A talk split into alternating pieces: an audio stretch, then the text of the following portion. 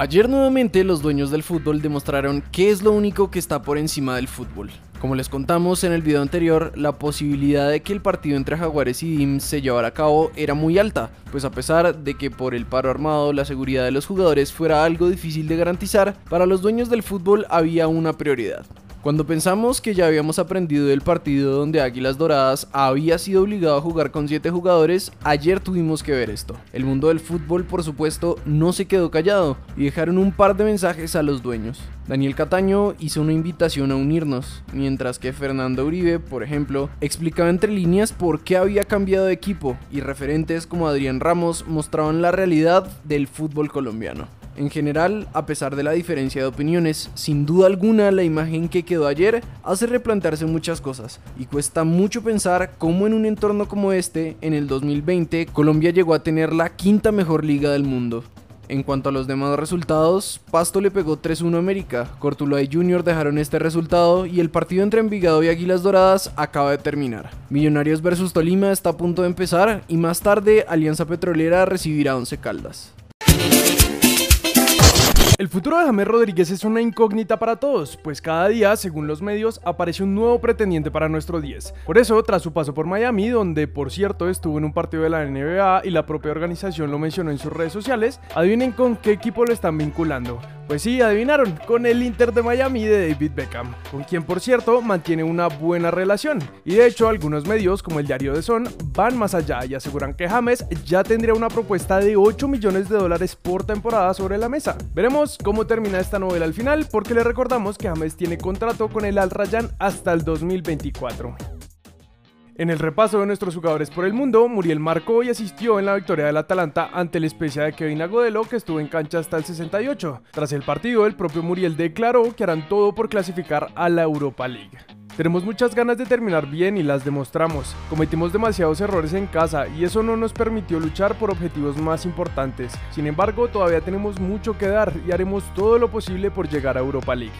Brujas ganó 2-0 con Balanta todo el partido, mientras que en España el Rayo empató a 0 frente al Getafe y se aleja de puestos de descenso. Falcao entró para los últimos 20 minutos del partido y tras el encuentro salió de inmediato para alcanzar a alentar a Fara y Cabal en la final del Master 1000 de Madrid. Todo un crack. El Feyenoord rescató un empate al final del partido con una asistencia de Sinisterra incluida y el Lens ganó con David Machado desde el 65.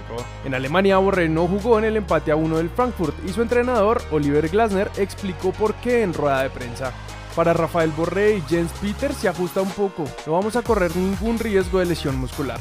Finalmente desde Inglaterra llegan noticias no tan buenas, y es que apenas a los 18 minutos del partido entre el Everton y el Leicester, Germinal tuvo que salir de cambio por lesión.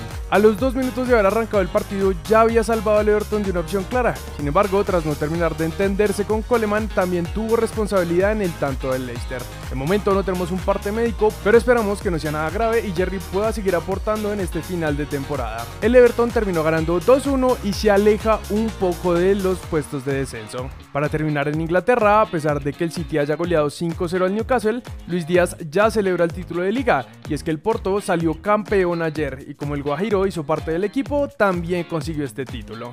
Quiero aprovechar este momento para enviarles un saludo muy especial a cada uno y también para felicitarlos por el campeonato. Estoy muy feliz, muy feliz, es más que merecido muchachos. Estoy muy orgulloso de haber pertenecido a esta gran institución, a este gran equipo, el Porto. Les deseo siempre lo mejor y mucha fuerza. Un fuerte abrazo a todos. Vamos Porto publicaba Luis Díaz. Así que desde acá no solo lo felicitamos a él, sino también a Mateus Uribe, que fue pieza fundamental para este gran logro.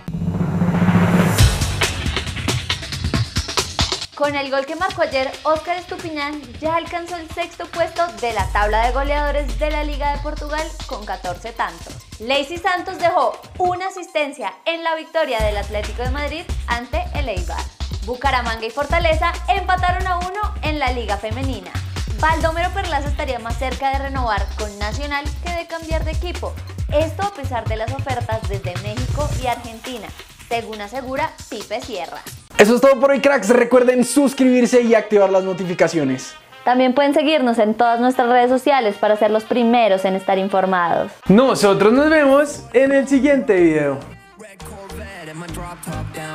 Up my digits in my Motorola And I'm speeding like I robbed someone falling and I'm a whip, whip, yeah.